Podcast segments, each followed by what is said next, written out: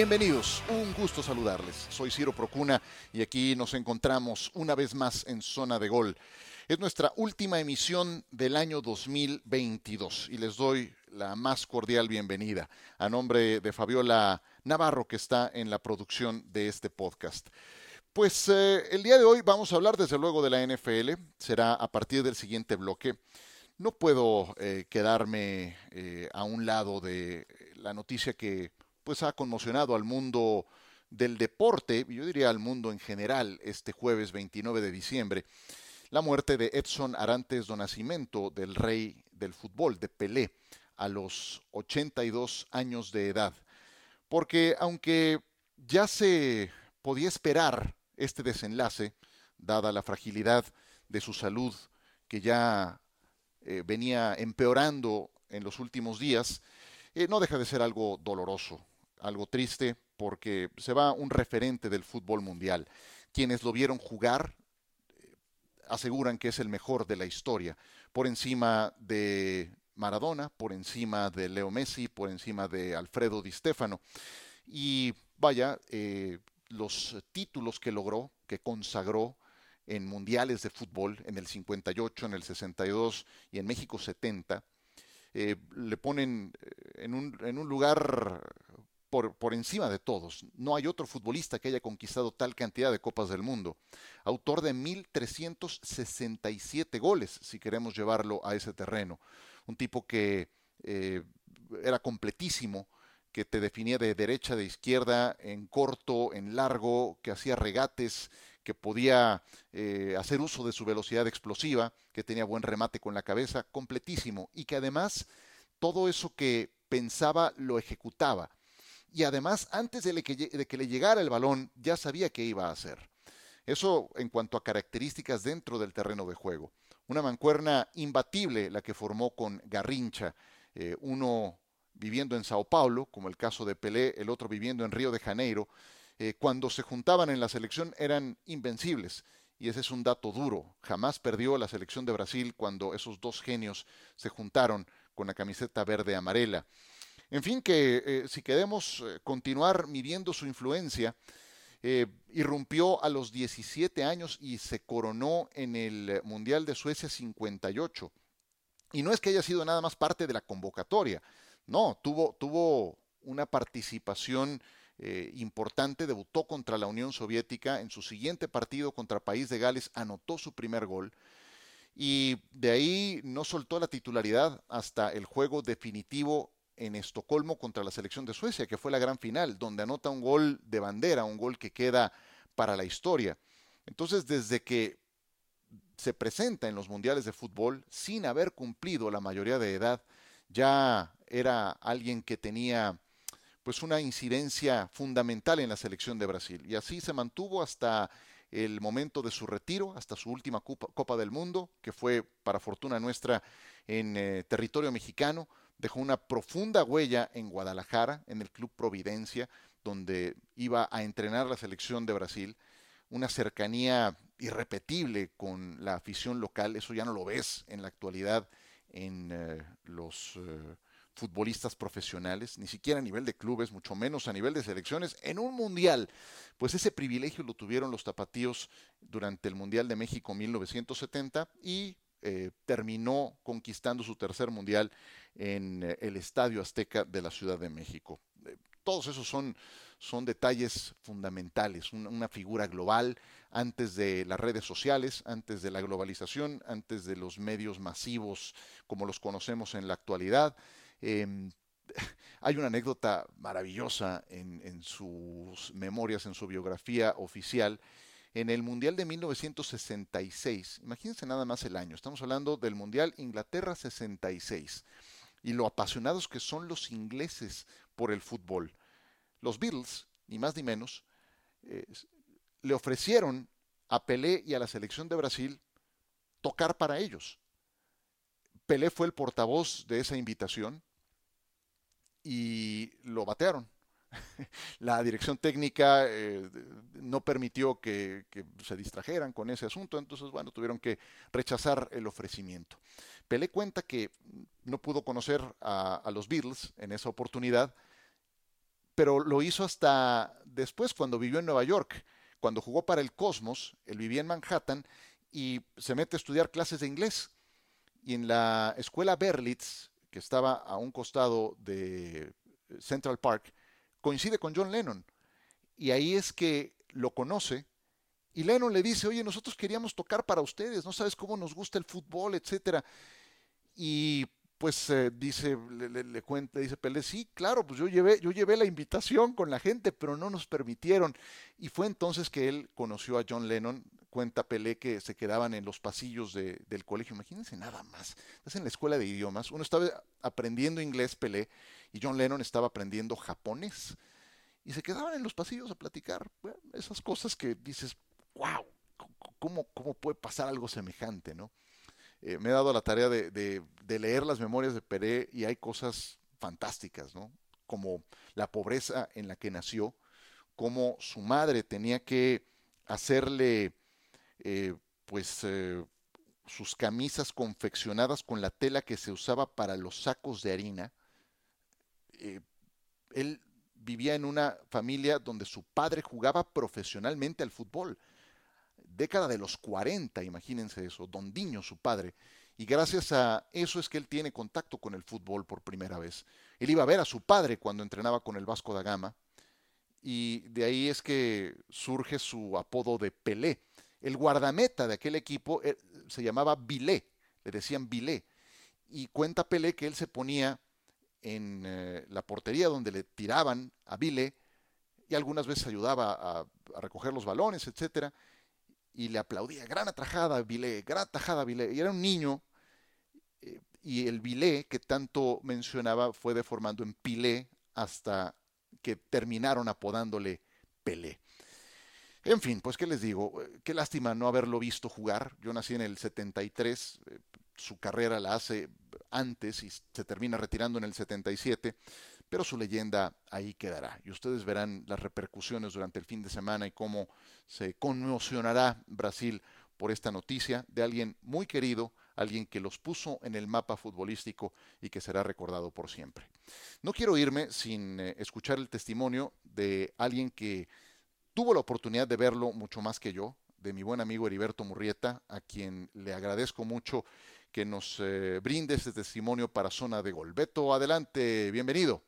Hola querido Ciro, qué gusto saludarte. Yo creo que Pelé ha tenido un eh, papel fundamental en la universalización, en la popularidad mundial del fútbol. Yo creo que a partir de Pelé el fútbol se hizo más conocido por las multitudes a nivel mundial. Fue el gran embajador del fútbol. Yo pienso que el futbolista por antonomasia, el futbolista por naturaleza, cuando decimos fútbol hablamos de Pelé. Y cuando hablamos de Pelé hablamos de fútbol es por tanto un sinónimo del deporte más popular, este jugador extraordinario al que tuve la oportunidad de ver en algunas ocasiones, eh, en el año 70, desde luego yo tenía cinco años, pero recuerdo haberlo visto jugar al fútbol y he apuntado en las últimas horas en las redes sociales que Pelé era el hombre orquesta, el orfebre de la cancha, epicentro del juego, arquitecto de grandes hazañas, acaparador de las miradas en los cinco continentes. Me llamaba la atención su elegancia, su conducción, la cabeza levantada, los dos perfiles. Entregaba muy bien el balón, disparaba, cabeceaba, definía, en fin, creo que lo tenía todo y pues le dio al fútbol una gran popularidad. Aparte de que con México, Ciro me parece que tuvo una comunión muy especial durante el Campeonato Mundial de 1970, cuando Brasil consiguió el tricampeonato y el público se entregó apasionadamente, casi amorosamente, al llamado Rey Pelé que ha fallecido el día de hoy. Te mando un fuerte abrazo, Ciro, en este 29 de diciembre, fecha sin duda histórica en los anales del deporte y de la cultura popular en su sentido más amplio, por lo que representó siempre, no solo para el fútbol, sino para todo lo que va más allá del fútbol, el Rey Pelé. Muchísimas gracias. Nadie como Heriberto Murrieta para poner en palabras eh, pensamientos, eh, conceptos tan profundos, tan sentidos, hoy que nos eh, ha dejado el gran Edson Arantes do Nascimento, pero su leyenda perdurará, de eso no hay duda. Tras la pausa, retomamos tema de NFL y la semana 17 que ha comenzado. No se vayan, es zona de gol.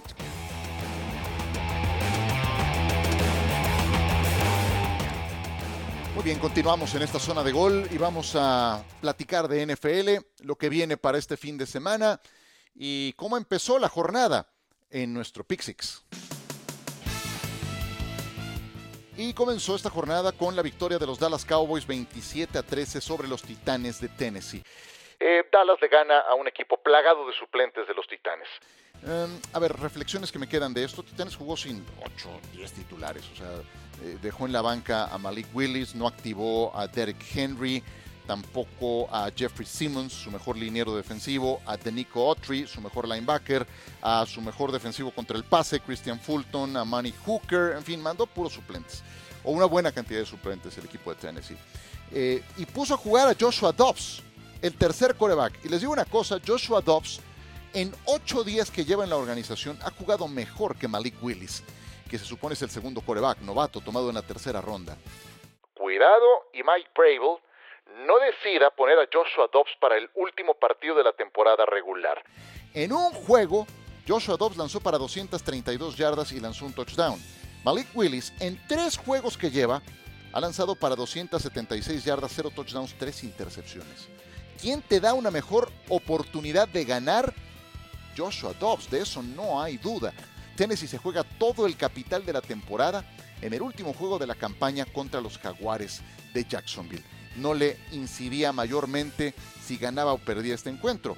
Hombre, sí es más profundo el hoyo que han cavado porque este equipo llega a seis derrotas de manera consecutiva. No ganan desde el 17 de noviembre. Para que se den una idea, su último triunfo fue días antes del juego en el Estadio Azteca entre Arizona y San Francisco. Todo ese tiempo ha pasado sin que Tennessee gane un partido. Ridículo. Dallas. Vamos a dedicarle también un instante a los Cowboys porque enfrentaba un equipo muy disminuido. No jugó Tony Pollard, lo extrañaron. No es lo mismo Tony Pollard que Malik Davis. Y hasta el propio Ezekiel Elliott no se vio tan bien como en otras oportunidades. Apenas promedió dos yardas por cada acarreo Ezekiel Elliott. Dak Prescott, dos intercepciones. Una de ellas no es su culpa, otra sí, 100%.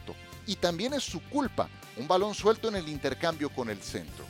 Prescott tiene que parar con los errores porque esto en un juego de playoffs contra un equipo más capacitado que Tennessee te puede costar muy caro.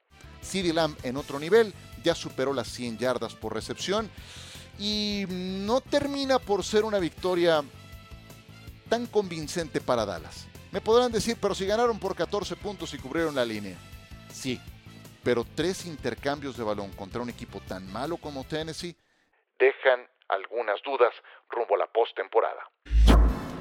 Muy bien, uno de los juegos más interesantes de este fin de semana involucra a los Delfines de Miami que estarán visitando a los Patriotas de Nueva Inglaterra. Miami está en el séptimo puesto de la conferencia americana con 8 ganados, 7 perdidos.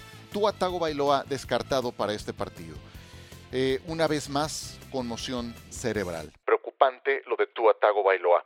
Eh, resulta que jugó parte de la segunda mitad del partido contra Green Bay con una conmoción. No presentó síntomas. Eh, yo creo que el síntoma más certero de que algo no andaba bien con Tua ocurre en el cuarto cuarto, cuando sufre tres intercepciones.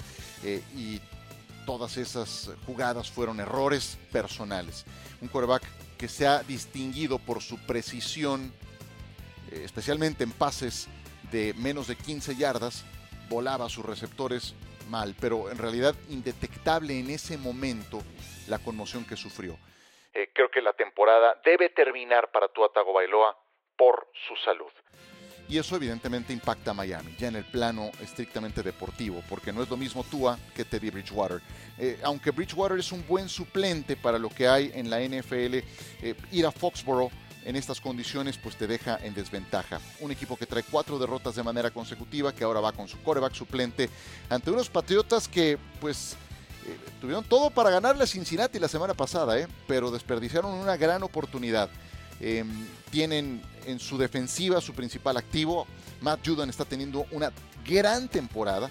Como que está un poco oculto en el radar porque ese 7 ganados, 8 perdidos de Patriotas no es para presumirse, se pueden quedar fuera de playoffs, pero Matt Judon está teniendo un gran año.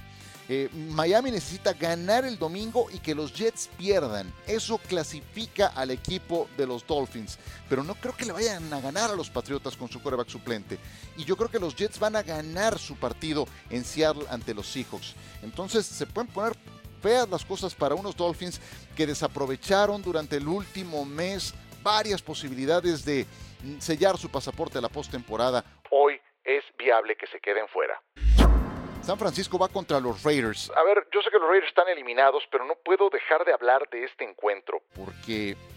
Eh, porque sentaron a Derek Carr. Yo no entiendo honestamente lo que pretenden los Raiders. Jared Stidham estará tomando su lugar. Me, me queda claro que los Raiders lo que quieren es deshacerse de Derek Carr. Pero yo creo que la vida sin Derek Carr puede ser más miserable todavía. Derek Carr llega a este partido con 14 intercepciones y ya se fastidiaron y entonces dijeron fuera de aquí y ponemos a Steedham. Como si fuera un talento joven que acabas de reclutar en una posición alta de draft y dices, bueno, vamos a ver qué trae este chavo. No, Steedham lo tomaron porque fue un desecho de los Patriotas de Nueva Inglaterra. Total, que Raiders lo que quiere, entiendo, es que Derek Carr se vaya a otro lado y obtener algún tipo de compensación por él. Steedham no es mejor que él. Davante Adams estaba molesto y Davante Adams está amarrado al menos dos años más en los Raiders. Davante Adams reconocía, si no es por Carr, yo no vengo a los Raiders. Entonces, yo no sé qué afán de andarle moviendo. El señor Mark Davis eh, se ve que no tiene mucha idea de esto. Heredó el equipo de su padre, de Al Davis, y, ha cometido unos errores. Lo de Gruden, lo del gerente general Mike Mayock, eh, ahora esto... No, no, estas cosas no, no van a terminar bien y los Raiders están dilapidando un equipo que tenía cierta promesa. Van a enfrentar a San Francisco, se van a encontrar con un equipo que tiene todo para llegar lejos en esta campaña, con un coreback que no ha perdido todavía, Mr. Irrelevant, ahí se mantiene, siendo muy relevante y muy funcional para unos Niners que son ya campeones divisionales y del otro lado pues los Raiders han decepcionado. Denver va a enfrentar a Kansas City, dentro de los rivales que tienen que ver también con los Raiders en su misma división. Em, lo de Denver es eh, de verdad un caos eh, terrible, porque Russell Wilson eh, pues eh, ya se ha quedado sin su head coach, sin Nathaniel Hackett. Russell Wilson no ha sido parte de la solución en Denver, el segundo equipo que menos anotaciones ofensivas produce en la campaña, 22 en 15 partidos. Y el problema para Denver es que están amarrados a Russell Wilson porque firmó por 5 años y 243 millones de dólares y los tiene hartos a los aficionados, a sus propios compañeros, a la defensa.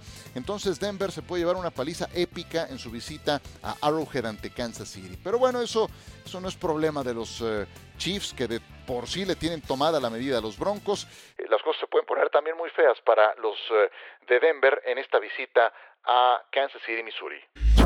Pittsburgh no está perdido en esta campaña. Ganaron el juego contra los Raiders, lo sacaron adelante en el último minuto y todavía tienen una pequeña vela de esperanzas. Y tienen que derrotar a los Cuervos de Baltimore el domingo por la noche en eh, Camden Yards, en condición de visitante en el MT Bank Stadium. Eh, el problema para Baltimore es que todavía no tiene a Lamar Jackson, no ha entrenado en las últimas eh, semanas. Lleva 11 prácticas perdidas Lamar Jackson. Y Baltimore se mete en un problema muy grave cuando no tiene a Lamar. Apenas promedia 12 puntos por partido en los últimos tres compromisos. Sin Lamar. Con Lamar Jackson promediaban 23 puntos por juego. Son 11 puntos de diferencia. Todavía no está al 100% Lamar. Y no dudaría que hay por ahí algún tema que tiene que ver con su situación contractual. Porque Jackson a lo mejor ya podría jugar, pero él sabe que termina contrato al final de la temporada. Entonces esto es algo que vienen acarreando los cuervos desde, la temporada baja. En fin, eh, los Steelers tampoco es que sean una explosión ofensiva sobresaliente, pero bueno, están un poco más completos y no me extrañaría que con esta gran rivalidad que tienen, donde tienden a emparejarse las cosas, puedan sacar el partido en Baltimore he visto ya en otras oportunidades. Y los cuervos sin Lamar. Uf, ¿cómo baja este conjunto? Reservo los últimos dos eh, juegos de este Pick Six para los que me parecen los más atractivos de la jornada. Minnesota que estará visitando al equipo de Green Bay y en un instante hablamos del Bills contra Bengals. Primero, Vikingos contra Packers. Mm, pues eh, resulta que Green Bay tiene eh, la mesa puesta. Tiene la mesa puesta. Todo le salió a los Packers la jornada pasada. ¿Qué es lo que necesitan? Ganar sus dos últimos partidos y que Washington pierda uno. Creo que Washington puede perder uno. Y creo que Green Bay puede ganar al menos uno de los dos que le quedan. No están fáciles, ¿eh? Es primero contra Minnesota y luego contra los Leones de Detroit. Vamos primero a este juego contra los Vikings. Minnesota tiene una defensa que permite muchos puntos y eso les puede acarrear problemas cuando enfrenten a unos empacadores que poco a poco se han ido encontrando con su mejor versión ofensiva. Los Vikings, ya se los comentaba en otra emisión de Zona de Gol, han permitido 24, 36, 34, 22, 26, 40, 30 puntos en sus últimos nueve compromisos. Eh, ¿Cuál ha sido el punto? que han encontrado la forma de ganar juegos cerrados. Entonces, si el juego está por un gol de campo, ahí es donde los Vikings sacan adelante los compromisos. Pero tuvieron momentos sonrojantes, como ese partido en sábado, el 17 de septiembre, contra Indianápolis. Eh, y el tema es que al ataque han sido muy explosivos. Y si no es Dalvin Cook, es Justin Jefferson. Y si no es Jefferson, es Kirk Cousins conectando con su ala cerrada TJ Hawkinson. Entonces, los Vikings al ataque te pueden hacer mucho daño. Por eso es que este juego se ve muy eh, alto en puntos. Va a ser en Lambeau Field, eso le ayudará a Green Bay, pero tienen un problema los Packers, que mm, está en duda eh, Christian Watson, el que se ha convertido en el receptor principal de Aaron Rodgers. Y cuando están juntos Romeo Dowds y Christian Watson, resulta ser que el señor Rodgers, ese que tiraba por la borda a los novatos, tiene el 80% de sus pases completos. Ah, ¿verdad que sí funcionan? Pues eh, Green Bay por eso lleva tres victorias de manera consecutiva después de que inició con cuatro ganados y ocho perdidos. Juegazo Minnesota contra Green Bay. Creo que lo pueden sacar adelante los Packers. Ojo, eh. Creo que lo pueden sacar adelante y jugarse todo el capital contra Detroit. Llegar vivos a la última jornada. Cosa que parecía muy poco probable después de que llegaron a estar, como decía, cuatro ganados y ocho perdidos. Y cerramos con el Bills contra Bengals. ¡Qué partidazo! Eso será en Monday Night Football. Em, eh, los Bills aspiran al número uno de la siembra por primera vez desde 1993. Años en los que Jim Kelly, Thurman Thomas, Andrew Reed a la ofensiva eh, hacían un, un equipo inolvidable. Y a la defensiva, pues, ¿qué les digo? Bruce Smith, Mark Kelso, mm, Shane Conlan, Daryl Talley, uno de esos equipos de época que se mantiene el núcleo junto durante años. Y bueno, ganaron cuatro títulos de la conferencia americana. Pues desde entonces no han vuelto a ser número uno en la siembra los Bills, ahora lo tienen a su alcance. Son favoritos, aún siendo visitantes ante los Bengals por un punto. El juego será en Cincinnati, Ohio. Em, llegan muy bien estos dos equipos. Es de hecho el... Eh, juego con eh, más eh, sumas acumuladas en un Monday Night Football desde 1997. Buffalo llega con 12 ganados, Bengals llega con 11 ganados. Es una final de conferencia americana adelantada. Eh, yo sé que Kansas City algo tendría que decir. Pero si alguien me dice Buffalo contra Bengals, la final de la conferencia americana, es algo altamente probable. Eh, ¿Qué es lo que me genera algunas dudas de los Bengals? No están corriendo tan bien la pelota como en otros momentos, no están dando juegos eh, completos, convincentes, dan, dan juegos muy buenos por mitades la primera o la segunda mitad, pero luego tienen unos patinones muy fuertes y eso es demasiado conceder cuando juegas contra los Bills. Su poderoso juego terrestre que ya apareció en el último partido y no necesariamente de su coreback de Josh Allen, más bien de lo que entregaron Singletary y James Cook eh, contra Chicago. Eso me parece que, es una gran noticia para los Bills, aunque le interceptaron dos pases a su coreback, a Josh Allen. Em, dos corebacks estupendos, cada quien en su corte. Joe Burrow más de bolsa de protección, eh, sangre fría, precisión en sus envíos, eh, saberse crecer al castigo. Y del otro lado, el Josh Allen, que lo puede hacer todo, ¿no? Que te puede hacer una carrera de 25 yardas para levantar al equipo, que puede alargar las jugadas eh, corriendo lateralmente y poniendo pases cruzados con una precisión bárbara, eh, que se sobrepone a climas adversos. Sí creo que mucho más completo en ese sentido eh, Josh Allen que Joe Burrow me dan a escoger, me quedo con el que no quieran, ¿no? La verdad es que son dos fenómenos eh, que, que, se enfrentan por primera vez. Hay un gran atractivo para este Bills contra Bengals que tendremos por ESPN, no se lo pierda, NFL Live desde una hora antes. Juegazo imperdible, Bills contra Bengals.